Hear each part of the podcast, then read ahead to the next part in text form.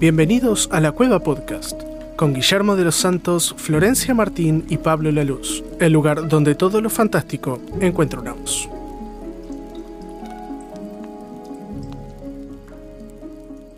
Bienvenidos a un nuevo episodio de La Cueva Podcast. Es el primer episodio de un nuevo autor. En este caso sería Howard Phillips Lovecraft, eh, autor más conocido por sus bestias míticas como Cthulhu, Shub-Niggurath, entre otras, entre otras bestias con nombres de una pronunciación muy, muy extraña y sumamente ad libitum. Tenemos a Guille en el otro lado de la pantalla. Hola Guille, ¿cómo estás? ¿Todo bien? Buenas noches, Pablito. ¿Todo bien? Un gusto estar acá de vuelta y más para hablar de, de Lovecraft, loco. Sí, sí. Autorazo autorazo del mismo nivel y de la misma talla de Edgar Allan Poe, ¿no? Se podría sí, decir. Sí, sí, tremendo, tremendo autor. Yo no he leído mucho de Lovecraft, pero onda por los juegos, viste, conoces a Cthulhu. Ponele en Hearthstone, me acuerdo una vez que salió un mazo de cartas que estaba inspirado en, como en Lovecraft. Tenían tipo, estaba Cthulhu, que tenía otro nombre, creo. Ves, ves pila de referencias por todas partes. Claro, porque aparte es... Mucha gente lo considera como el padre del terror psicológico. Porque si bien el horror de, de Lovecraft no es, no es gráfico, porque juega con visiones, juega con miedos irracionales, juega con un montón de otras cosas, ¿no? Y no solamente tiene historias largas, libros estilos no, estilo novelas, porque Lovecraft era principalmente novelista, al igual que Stephen King. Stephen King, eh, para Stephen King, Lovecraft ha sido una enorme, enorme influencia. El cuento que les traemos el día de hoy, ¿no? Es uno de los más famosos de lo que serían los cuentos cortos de Lovecraft. Es Herbert West, el reanimador. Fa, yo no la conocía, la leí y, y la amé, bro. Hay gente que vi opiniones que decían como que es la obra más pobre, no sé qué. Pero para mí está muy buena, no sé. Onda, la, la obra más pobre de Lovecraft porque yo leí como que le, le pagan 5 dólares por capítulo y como que tenía que ir. Viste que cuando vas leyendo la, el cuento, la historia, te va haciendo, cada capítulo te cuenta un poco lo anterior y él como que decían que reciclaba eso, pero nada que ver, boludo. Claro, porque el estilo, el estilo de escritura era un estilo de escritura muy popular en la época, porque antes, cuando un autor no podía como permitirse el costo de una publicación a gran escala, como es una novela, publicaba historias cortas o, por, historia, una historia un poco más grande por episodios en los periódicos o en las revistas locales. Eh, o salían como una especie de pequeños suplementos sobre el autor. Es lo que se le llaman las Penny Dreadful que tenían un montón de joyitas, muchos de muchos autores que ya se han perdido en el tiempo y han caído por las grietas de la historia. Pero Lovecraft es uno de esos autores que ha destacado tanto en ese tipo de historias y en ese tipo de segmento, como en la publicación grande, en lo novelístico, en lo como en las ligas mayores, como quien dice. Major Leagues, sí. y Herbert West el reanimador, es una historia que, para variar un poco, ¿no? No la cuenta todo de una. Es como si fuese un libro con episodios, pero cada episodio es como una serie, ¿no? Como ahora quien ve Netflix y lo apaga y después vuelve a, a, ver, a revisitar la serie al día siguiente o a los días, tiene como una especie de pequeño preview. Claro. Porque las, los episodios nunca salieron juntos, no fueron diseñados para salir en una sola edición. Después fueron compilados en posteriores ediciones. Pero cuando fueron inicialmente publicados, fueron separados por un margen considerable de tiempo. Entonces, para reflejarle la memoria a la gente y también para incitar a la lectura de episodios previos, se utilizaba, pero un párrafo, dos párrafos, nada del otro planeta. Claro, yo onda, eh, arranqué a leerlo y yo leo rápido, ¿viste? Entonces, capaz que hasta me apuro a veces. Y la estaba leyendo y pasaba al otro, eh, al otro capítulo y decía, pero esto ya lo acabo de, lo acabo de leer, este, me lo está repitiendo, no pasa nada, un, F5. Sigo leyendo el otro capítulo y te dice lo que el anterior, entonces tipo, se me hizo un poquito pesado, pero para mí nomás que yo leo rápido, es por eso. Pero es tipo un párrafo que te tira, pasó esto, tal cosa y listo, después sigue con la historia. Claro, y no sé si te has dado cuenta que en cada review siempre hay énfasis en una cosa diferente. Por ejemplo, en el primer capítulo, ¿no? Lovecraft describe todo lo que era eh, la situación en el momento, ¿no? Se plantea a él mismo como un estudiante universitario que es asistente y compañero de... Eh, Del West. De West, el protagonista principal, protagonista slash antagonista de la historia. Es una de las pocas ocasiones en las cuales el narrador de la historia no es el protagonista. ¿A qué me refiero? No es que fuera un narrador omnisciente que está como mirando la historia desde arriba, forma parte de la historia, es como si es una narración en primera persona, pero él no es el centro de la atención, es lo curioso. está narrado como el punto de vista de un observador que vio esa situación y participó también en eso. Y participó también en eso. Claro, es como ver la película desde la óptica del extra. Claro, ahí está, por ahí, es por ahí, sí. Claro, es ver la película desde la óptica del extra. Es como si alguien hubiera ido a un partido de fútbol y te lo hubieran contado. También. Y lo primero que hace Lovecraft es marcar el escenario, ¿no? Situarlo en un ambiente, en un tiempo, en una era con determinadas características socioculturales.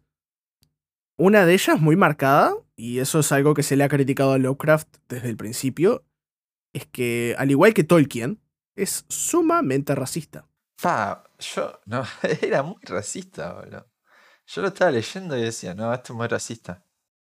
Es muy racista porque me acuerdo, revisitando ¿no? el cuento para el episodio, que, por ejemplo, decía, sí, porque en la cátedra de, mm, de forense nunca faltaban los cuerpos y cuando faltaban los cuerpos se disponían de uno o dos negros los cuales se les pedía su cuerpo de manera no solicitada. Entonces como, para, te faltan fiambres para enseñar y vas a matar gente porque simplemente es una minoría, es sumamente demente. Después uno se sitúa... racista sumamente racista y uno se sitúa después en finales de 1800, principios del siglo XX, y te das cuenta que eso sucede, pero, de la, pero también entendés que es algo que no le causaría demasiado escándalo al lector promedio.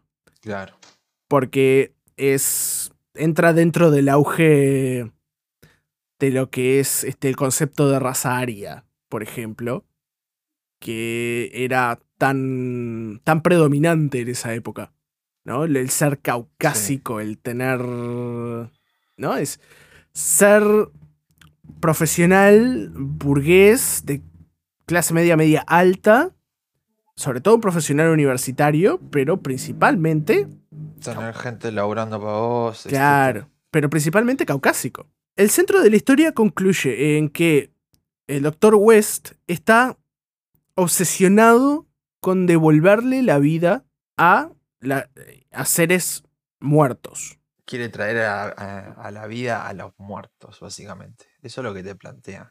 Porque el, el postulado de West es el siguiente. el alma no existe. Y lo que nosotros interpretamos como alma es una serie de impulsos eléctricos y reacciones químicas biológicas dentro del cuerpo.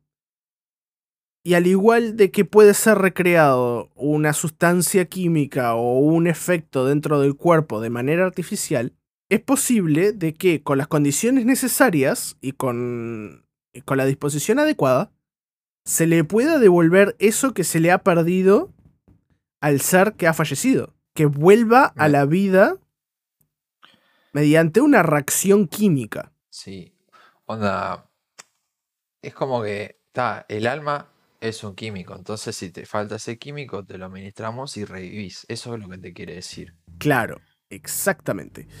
Y empezó experimentando con animales, como cualquier científico de la época, incluso hasta ahora. Pero luego se dio cuenta de que cada fórmula es independiente para cada tipo de animal. O sea, una fórmula es específica para los conejos, otra para los animales tipo gallinas o cosas así. Sí, animales chiquitos. Animales, eh, ratones, conejos. Y dependiendo de cada especie tiene ajustes necesarios. Lo cual le llevó a la conclusión de que para poder tener una cura para la muerte, una, porque lo, lo postula así, ¿no? Una cura para la muerte, en humanos, tiene que probarlo en humanos. Y ahí es cuando la jerarquía de la universidad dice, no, para. No, no, Está yendo de carajo. Tranquilo. Oye, viejo, cálmate. Aflojar la revolución. Claro.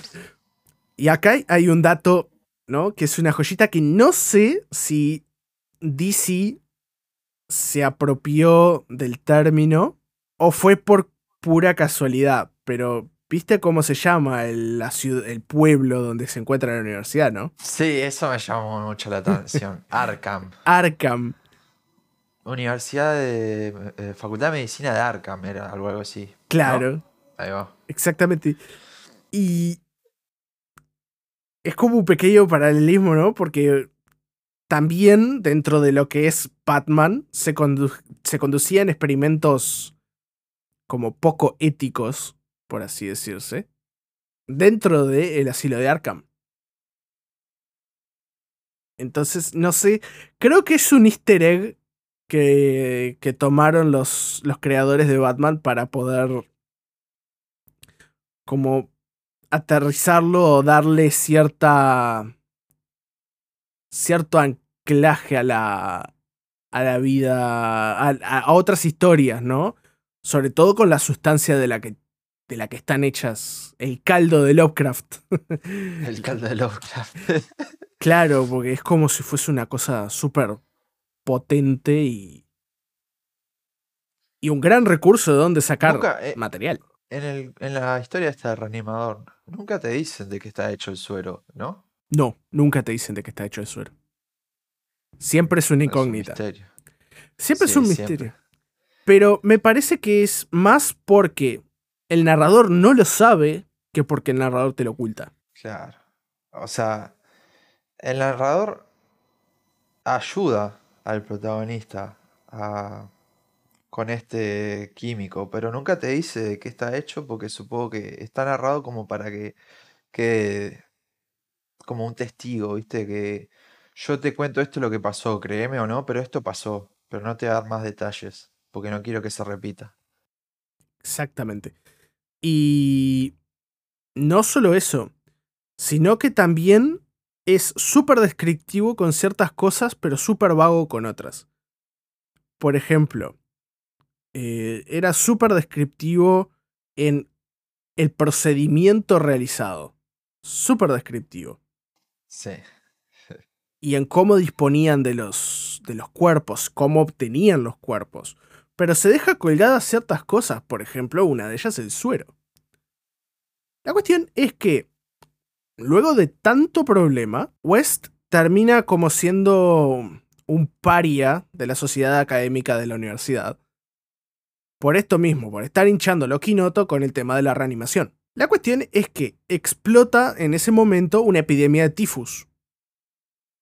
y la gente se muere como moscas. Y ellos, como universitarios titulados, pero sin ejercer la medicina, son como llevados a la línea del deber. Y pone en un alto en ese momento a las tareas de eh, reanimación e investigación de West. La cuestión es que entre todo este trajín, el principal oponente, el decano de la facultad, se muere de tifus.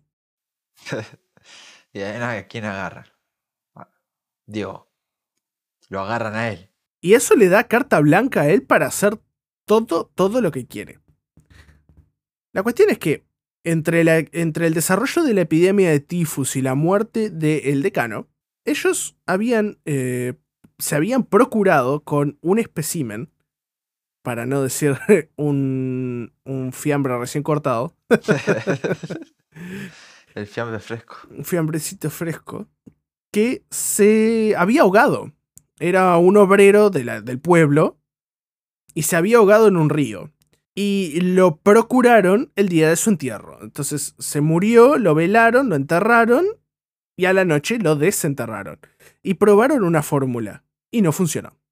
Y luego dice que probaron una nueva fórmula, siguió sin funcionar y lo enterraron.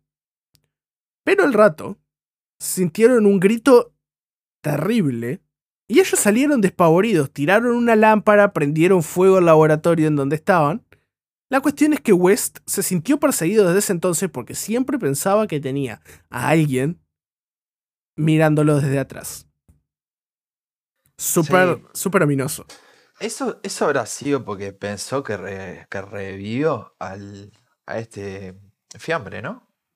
Exactamente. Eh, que eso después te lo revela al final. Sí. ¿No? Que al final, sí, era cierto que lo estaban mirando, ¿no? Para el final, boludo. Quiero llegar a esa parte, es épica. el final, el final, el final es épico. La cuestión es que con el tiempo, tanto West como el narrador, que podemos... No tiene nombre, pero podemos llamarle Lovecraft, porque no somos nosotros. No es como un cuento estilo Percy Jackson, que sos tú, el narrador en primera persona. Sin embargo, o sea, vos sos como el oyente de una historia de terror. Como si alguien te la leyera. Creo que, claro, exacto. la historia cumple el propósito de que te están contando algo, presta atención. Eh, no, no, no, lo, no lo hagas, no lo repitas. O sea, sos como el. Viste. Sos como el testigo de lo que pasó después, digamos. El testigo no, perdón. Un, un observador de lo que pasó, de lo que te están contando. Todo todo da a entender, ¿no? Que West tiene una moral de mierda. No le importa nada. Es una mierda, West. Es una mierda. no le importa nada. Lo bueno que tiene ¿no? la descripción de Lovecraft es la manera en la cual eh, describe a West. Nunca, no, no describe mucho su carácter per se, porque eso lo describe en sus acciones, pero sí lo describe sumamente, de, sumamente en detalle su aspecto físico. Sí, es verdad. Todos los episodios al inicio hace una descripción física de West. Es muy obsesivo con ese tema, ¿no? Es caucásico, es rubio, de ojos azules, es alto, fornido. Sí, te, te lo da a entender muchas veces. Te lo da a entender muchas veces. Hago un paralelismo eh, con Harry Potter, ¿no? que J.K. Rowling también es obsesiva de lo que es la estética de cada persona. No al punto de ser racista, ¿no? Como su. o, ser intolerante, sobre todo con sus recientes declaraciones en redes sociales. Pero, por ejemplo, siempre describe al Voldemort joven como sumamente atractivo, sumamente... Y describe gente que es o mala o inepta en la magia como personas feas o con rasgos poco agraciados. Pero sin embargo, si sos o talentoso o sos el bueno. O sea, si sos bueno, sos fachero. Si sos malo, sos feo. Claro, si sos bueno, sos fachero. Si sos malo, sos, eh, sos feo. Exactamente. O si sos sumamente poderoso o algo así, te da como esa característica de la, de- del buen ver. Y pasa acá lo mismo con, con Herbert West. No exactamente de la misma manera, como de la manera tan alevosa como hace JK Rowling, de hacer esa distintiva separación. Pero aún así es muy, muy enfático en lo que es eh, el aspecto de, lo, de la gente que aparece en escena, como quien dice. Sí, te, te da pie para que te lo imagines exactamente como te lo imaginarías a la persona que te está describiendo. La cuestión es que se separan en, algún momento, West y su asistente slash narrador. Y en cada episodio, como que tienen ciertos encuentros. Lo primero que hace notar en cada episodio es que West sigue procurando cuerpos humanos, ni bien fallecidos, y experimentando y modificando su fórmula. Sí, se, aga- se agarró esa, se agarró esa costumbre asquerosa de robar cuerpos eh, frescos para probar con la fórmula. Sin importar qué. Claro, bueno, la, de la época, no sé si contemporáneos, pero muy cercanos en el tiempo. Por ejemplo, tenés a Mary Shelley y su Frankenstein. obra máxima, Frankenstein. Exactamente. También esa cosa de la profanación de tumbas, esa cosa de, de- de meterse con la muerte y desafiar a la vida y, y todo desde lo rigorosísimamente científico y de la deprivación del alma humana es muy característico de la época. Es todo un género literario. Sí. Literatura zombie, digamos. Claro, pero no solo literatura zombie, porque, a ver, historias sobre zombies hay en todos lados. Pero ¿por qué este tipo de historias siempre tienen muchas cosas en común? Siempre es un científico caído en desgracia, con una moralidad menos que dudosa. Que es- siempre quiere hacer lo que quiere sin importar las consecuencias. Para obtener Claro. el resultado. y que siempre termina mal. Yo qué sé, hay, hay un claro paralelismo entre Herbert West y Dr. Frankenstein, porque el Dr. Frankenstein en ningún momento pretende usar su criatura por destrucción, ¿no? La, la destrucción sucede, pero por razones ajenas a, a el hacer del científico, ¿no? Y aquí pasa también lo mismo, pero la caída en desgracia de- del Dr. Frankenstein no es la misma que la caída en desgracia del Dr. West, como ya veremos en un momento. Chan, chan, chan. Chan, chan, chan, chan. Una de las cosas, ¿no? Que comienzan a dar atisbos del desenlace es, por ejemplo, que con cada víctima, como que se le, como que se le acumulan los fantasmas al Dr. West. Y se Sí. siente más perseguido. Claro, es como que su paranoia incrementa. Porque eh, comienzan a suceder cosas extrañas alrededor de él. Llega un momento en el que él se da cuenta de que una criatura de las cuales él ha creado, porque ya en este momento no es un ser humano nuevamente, volvió a la vida exitosamente. De hecho, sucedió durante una de las pruebas. Eso da lugar al desenlace, al inicio del desenlace, porque se escapa. ¿no? Hay una lucha, hay un forcejeo, que también da razón a la naturaleza mm, violenta de la muerte del, de la muerte del- de- del sujeto. Y si no me acuerdo mal, había uno que le habían cortado la cabeza, ¿no? Sí, era un soldado de, de guerra, si no me equivoco. Sí, era un soldado de guerra que le habían cortado la cabeza y que se había reanimado la cabeza por separado del cuerpo. Sí, una locura, boludo. Una, una locura. Una locura. Y de a poco nos vamos como que aproximando a el desenlace. Que Guille tiene tanta emoción que te dejo a vos, Guille, el desenlace. Porque. Sí, hay algo que quiero, que quiero ver si me, si me explicás. Em, West, West y el narrador estaban en, en su casa una vez Sí. y les llega como un ataúd o una caja, ¿no? Que tiene el nombre de West. Y se lo traen unos hombres que son medios raritos. ¿Quiénes eran esos hombres? Eran otros que reanimó West. Ah. Eran otros que reanimó West. Pero como él hizo tantos experimentos durante el correr de los años que... O sea, da a entender, no lo dice explícitamente, yo lo interpreté así. Porque, viste que todas las descripciones de los cuerpos reanimados de West eh, fueron desfigurados de alguna manera, como quien dice, ¿no? Todo es horror, todo es... Porque los rostros estaban desfigurados no solo por el... por el acto mismo o la consecuencia de su muerte, sino con evidente gesticulación de que están adoloridos, sufren, no, no quieren continuar la existencia que están teniendo. Claro, no, no, no quieren revivir, digamos. No quieren revivir, claro. O sea, West rompió con la naturaleza, con el ciclo natural. Y eso como que... tuvo consecuencias. Tuvo consecuencias. Tremendas. Es como decir eh, la frase, juega con fuego y te vas a quemar. Le pasó lo mismo. Exactamente, pero eso también, no solo el hecho de romper con la naturaleza, como se, después se ve en, en el desenlace, no solo genera como cierta, cierto dolor, sino que también mucha ira. Todos los, todos los cuerpos reanimados, furiosos y con una, una fuerza inhumana. Sí.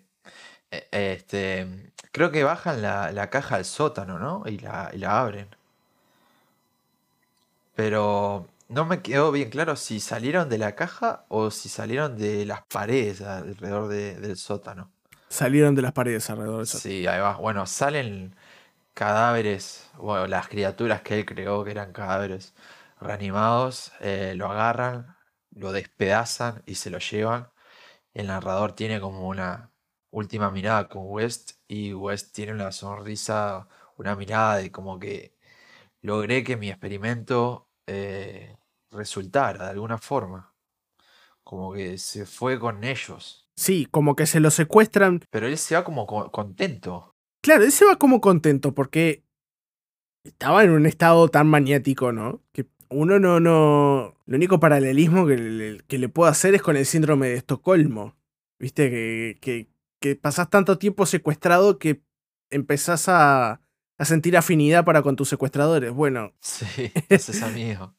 claro, que te haces amigo de los secuestradores. En este caso pasa lo mismo, que pasó tanto tiempo manijeado, dándole vueltas a esta teoría, que una vez que probó que es verdad, no le importó nada más. Nada más. Ah, él solo quería que su experimento, que romper las leyes de la naturaleza, fuera posible. Y cuando vio que fue posible, se, murió con una sonrisa en la cara. Claro. Y no sabemos qué fue lo que pasó con el narrador. Asumimos que sobrevivió. Sí. Pero no lo, que, no lo deja muy claro porque quedó el final sumamente abierto. Sí, obvio. Escúchame, el Doctor West, este, ¿lo mencionan en otras obras de Lovecraft? No. Y solo en el reanimador. Solo es solo en el reanimador. En los únicos casos en los cuales se repite el protagonista es, por ejemplo, en Necronomicon. Oh, ese me lo tengo que leer. Y el caso de Charles Dexter Ward. En el caso de, de Charles Dexter Ward, el protagonista es el mismo porque es una extensión de una saga, que es la saga de los dioses. Por ejemplo, en Charles Dexter Ward aparece Shub-Niggurath y en el, Necronomicon aparece Cthulhu. Sí, esos son los que no he leído, boludo. Los tengo que leer. Y como que tienen cierta, cierta unidad. No los podés leer, son sumamente inconexos desde el punto de vista argumentativo. No necesitas leer de uno para poder leer el otro. Pero, ¿viste Pero Están conectados. Están conectados de alguna manera. ¿Viste esas películas de los 80 que tenían la manía de hacer películas con diferentes nombres, pero eran siempre los mismos personajes. Sí, sí, sí, sí. Por ejemplo, pasaba con, con una saga de películas de Morgan Freeman, en donde Morgan Freeman era un personaje, era un detective Era el personaje principal y siempre era el mismo detective. Diferentes casos, completamente inconexo, pero era el, Sí. como el mismo equipo.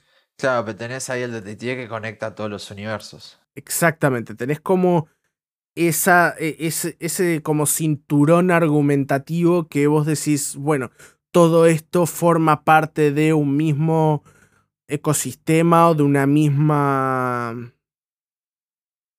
de una misma teología, se podría decir, de acuerdo a Lovecraft. Claro, entonces, por lo que entendí, me estás diciendo que el narrador de esta historia del reanimador, como que narra otras. Puede ser que sea o el mismo narrador o tenga similaridades a la hora de hablar. Porque lo que tiene Lovecraft es que es muy fanático por. Es muy fanático por las. los narradores impersonales. Entonces, eh, uno puede amoldarlo de acuerdo a la manera en la que uno lo lee. De todas maneras, el narrador en Lovecraft no cumple la función que cumple el narrador en Poe. El narrador en Poe es todo. Sí. Aquí es el que te cuenta la historia, no es nadie más. Es una cara vacía. Y eso es lo que a mí más me gusta, porque te podés poner vos en la historia, podés poner a un tercero en la historia, podés poner a Lovecraft en la historia, como a mí me gusta pensarlo. ¿No? Sí. ¿Por- ¿Por qué te lo.? Eso fue lo que me llamó la atención cuando abriste el, el episodio, que como que lo narra el, el mismo autor. Y otra cosa que más me encanta de Lovecraft y su bestiario slash teología slash universo alternativo es que es como si él fuera el testigo. Es un testigo. No es otra cosa. Es un narrador testigo de los sucesos ocurridos. Claro, y aparte eh, la forma en la que lo, lo narra, te, te lo cuenta tal cual, testigo. Sí, sí, o sea, vos lees esto y te sentís como que te están narrando una historia desde un punto de vista de alguien que la vivió. Y yo me, me imagino al, al narrador, por ejemplo, si esto sucediera en la vida real y yo que sé, fuera un veterano contándonos esta historia a nosotros. Eso, veterano todo greñudo, ese aspecto, Yo conocí al Dr. West, claro, re paranoico, como si hubiera vivido en la calle un- unos años, viste, re mal, mal, Sí, sí, sí, en las últimas. en las últimas, en la Pero hoja que y... te tira todo el surrealismo. Claro. Y en fin, Lovecraft, por una razón, es uno de los maestros del horror. Y es que logra llegarte de otra manera que no te llegan otros. Te pone en situación. Te, Te, pone en situación. todo. Exacto. Que es una de las características que hablamos, por ejemplo, en episodios anteriores. ¿Qué es lo que hace a un buen autor un buen autor? Y esta es otra de las características. Poe era atemporal, pero Lovecraft, si bien no es atemporal por una cuestión de raza y racismo y situaciones en las que se en las que él arma su historia, porque define mucho todo temporalmente, es la habilidad para meterte en la historia más allá de eso. Sí. Yo, yo la estaba leyendo rápido, pero la leía rápido porque quería saber qué pasaba después, quería meterme más en, en- lo que estaba pasando, tratar de ver a dónde llegaba el experimento de los experimentos de West, qué pasaba con eso, y después le da un cierre y te deja un final abierto que te deja con ganas de más. Por eso estoy preguntando a ver si se sabe algo de West. ¿Qué onda? Claro, ¿qué onda? Hasta lo que yo he leído, no vuelve a aparecer. Puede que me equivoque, los oyentes pueden dejar sus comentarios en redes sociales y en YouTube también. Siéntanse libres de corregirnos. Internet Por no. favor. El internet no, no repara a la hora de, de corregir y decir, ¡ah, estás mal, estás mal! Pero en fin, una historia suma, sumamente interesante. Una pieza de literatura digna para ser leída en una noche tormentosa. Yo la leí de día porque no quería asustarme, boludo. Me asusté igual. Bueno, muchísimas gracias, Guille, por estar en este episodio. Una lástima que Flor no haya podido estar. Flor, te mandamos un beso y un abrazo enorme. Espero que te mejores y para el próximo episodio estoy seguro que vamos a estar todos juntos nuevamente haciendo de las nuestras en una segunda entrega sobre Howard Philip Lovecraft. A ustedes muchísimas gracias por escuchar y nos vemos en el próximo episodio. Nos vemos gente.